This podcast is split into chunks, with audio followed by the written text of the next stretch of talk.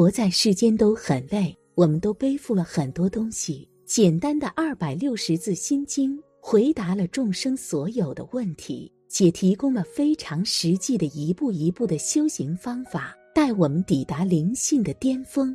因为心累，所以很多人迷失了自我，欲逃离这个世俗的社会。可是逃避终不是办法，一切的根源都在我们自己的内心。有一句话说得好：“你要是的幸福，还是比别人幸福。”这一切都只是因为我们有了攀比的心，因为我们有了贪婪的心、嗔恨的心。还有一句话说：“大隐隐于市，小隐隐于野。”如果你心想不开，你找到了桃花源，你也成不了陶渊明，找不到真逍遥。没有淡定的心态。逃到哪里都摆脱不了心累的悲惨境地。想开了，心态摆端正了，心理健康了，在哪里都可以活得舒坦。当你累了，默念心经三句话，就能逆天改命。我每次遇到烦心的事情，都会去到寺庙清静一下。时间久了，主持也认识我，他告诉我，这样一遇到烦躁的事情，就来到寺庙。不能解决问题，这个时候他送了我一本书，这本书就是《心经》。他告诉我，如果累了，可以念一念书中的这三句话，无论遇到什么事情都会发生改变。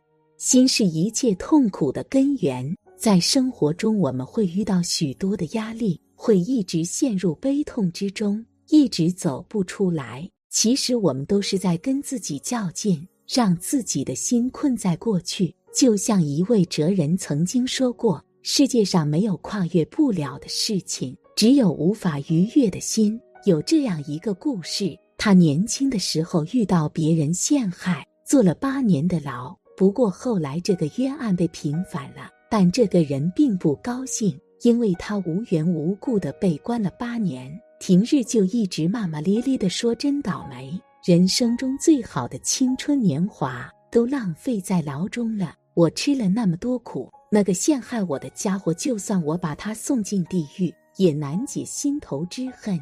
这个人一直生活在痛苦中，六十五岁时，生命这一生也快走完了。有一位禅师过来探望他，都这么多年了，为什么要一直耿耿于怀呢？这个人气若游丝，仍然说着：“大师，我真的是被冤枉的，怎么能释怀？”那个人都将我的人生都毁了。禅师摇着头，的确，你在牢房里被困了八年，但是你在外面又被自己困了三十年的牢。真正毁掉你的不是那个人，而是你自己的心。如果我们一直放不下过去，总是沉浸在过去中，永远逃避，问题也永远不会解决，心也会一直坐牢。心经有云：“观自在菩萨。”行深般若波罗蜜多时，照见五蕴皆空，度一切苦厄。万物间有生有灭，都是梦幻泡影。所有的痛苦其实都不是在于外物，而是跟自己的内心有关系。如果我们的心不住在往事的牢笼，就可以走出困难的迷雾，能够获得真正的自由。在生活中，因为名利、钱财等身外之物斤斤计较。又未得失耿耿于怀，看上去好像是被生活所折磨，其实都是自我折磨。还有许多人为了失恋痛苦，迟迟几年都没有走出来，因为跟自己过不去也放不下。其实人生在世，快乐本来就不多，何不放开怀抱，放下痛苦的过往，去拥抱幸福的新生？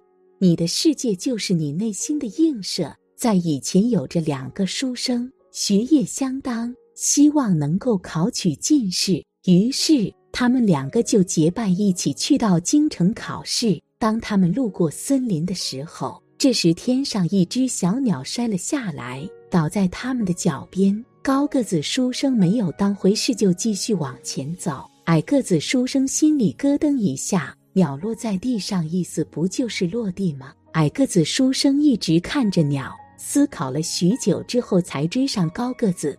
到了京城，矮个子书生一直很郁闷，心中想的都是考不上。结果到了考试那天，他心里被小鸟落地纠缠，答题的时候没有思路，最后就没有考上。而高个子书生一心高中，答题的时候很顺畅，最后金榜题名。其实这是不相干的事情，一个没有当回事，而另一个却一直在想，最终的结果天差地别。心经有云：诸法空相，不生不灭，不垢不净，不增不减。我们遇到的事情其实都是虚幻的，没有好坏。真正去定义的是我们的内心。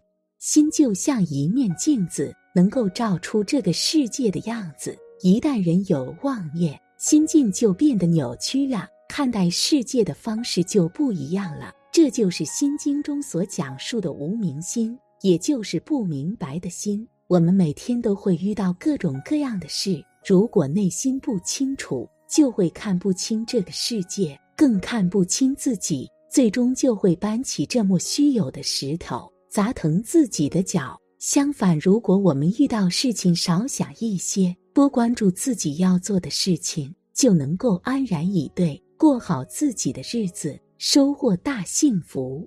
心越清净。人越自在，佛说一念一清净，心是莲花开。我身边有些朋友，只要心里不高兴、很生气，就会去唱歌释放自己的压力。但是回到工作岗位或者家中的时候，心情还是异常的烦躁。其实这就是说我们的内心不清净。在唱歌的时候，我们没有想烦心事，但是一回到工作岗位或者家庭中的时候，旁人的一句话、一个动作，还是会让我们不得安宁。星云大师曾经讲过这样一个故事：在古代，有人给他的母亲过八十大寿，就请了唐伯虎来为他的母亲题诗。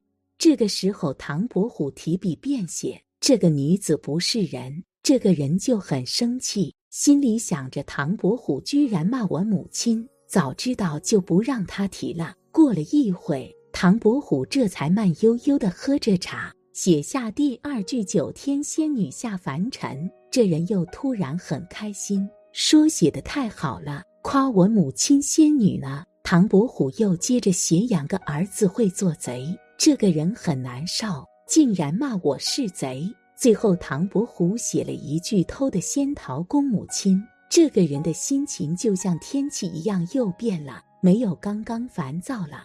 就一盏茶的功夫，让一个人能有这么大的情绪起伏变化。虽然故事看上去有些夸张，但其实这是我们生活的写照。话没有说完，事情是还在发生的，而我们就先坐不住了，由此这个情绪就上来了。落在纸上三两语，听在耳中一席话，就能够轻易搅乱我们的内心，弄丢自在。我们有时候太在乎他人眼里的样子，纠结他人给的选择，完全忘记自己是谁，究竟要做什么，就会被别人牵着鼻子走，最终只会让自己一事无成。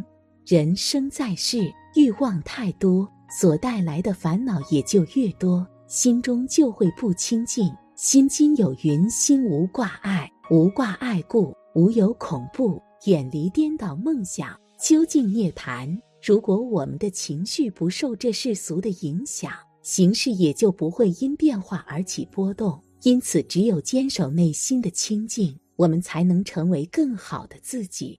人生无常，凡事都要放一放，置身事外的想一想，在喧嚣处不慌张，拥挤时不迷茫，福气自然就会跟随你。因为这世间万物都是跟心有着关系的。如果我们欲望少一点，心清净一点，万物自然就比较简单了。佛说心包太虚，养周沙界。只有心境广阔的人，不论外界是晴是雨，内心都是天高云阔，总能放空自己，不生苦闷。这便是般若心，能装下世间无穷美好，收获人生旅途珍宝。所以在闲暇时间，可以多读一下《心经》。能够净化自己的心。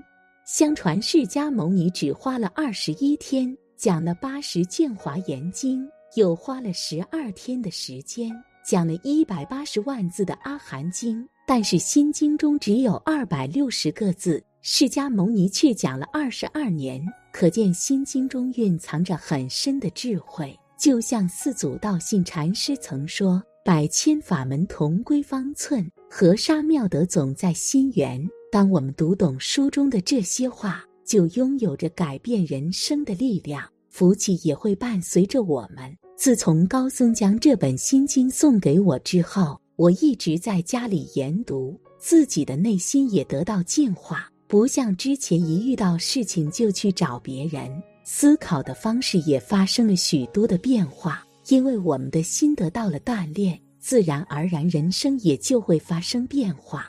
当我们一字一句安然平稳地诵完了心经以后，还要记得回向，把诵读心经的功德回向给一切众生。佛令一切众生，要是有大乘根基的，便习诵大乘经典，不但自己去习诵，也要劝别人习诵，这样子就能够得到无上智慧。也因为读大乘经典，回向给一切众生，即可以平静自己内心。又可以消除众生所有的苦难，是自利利他，是修行，是行菩萨道。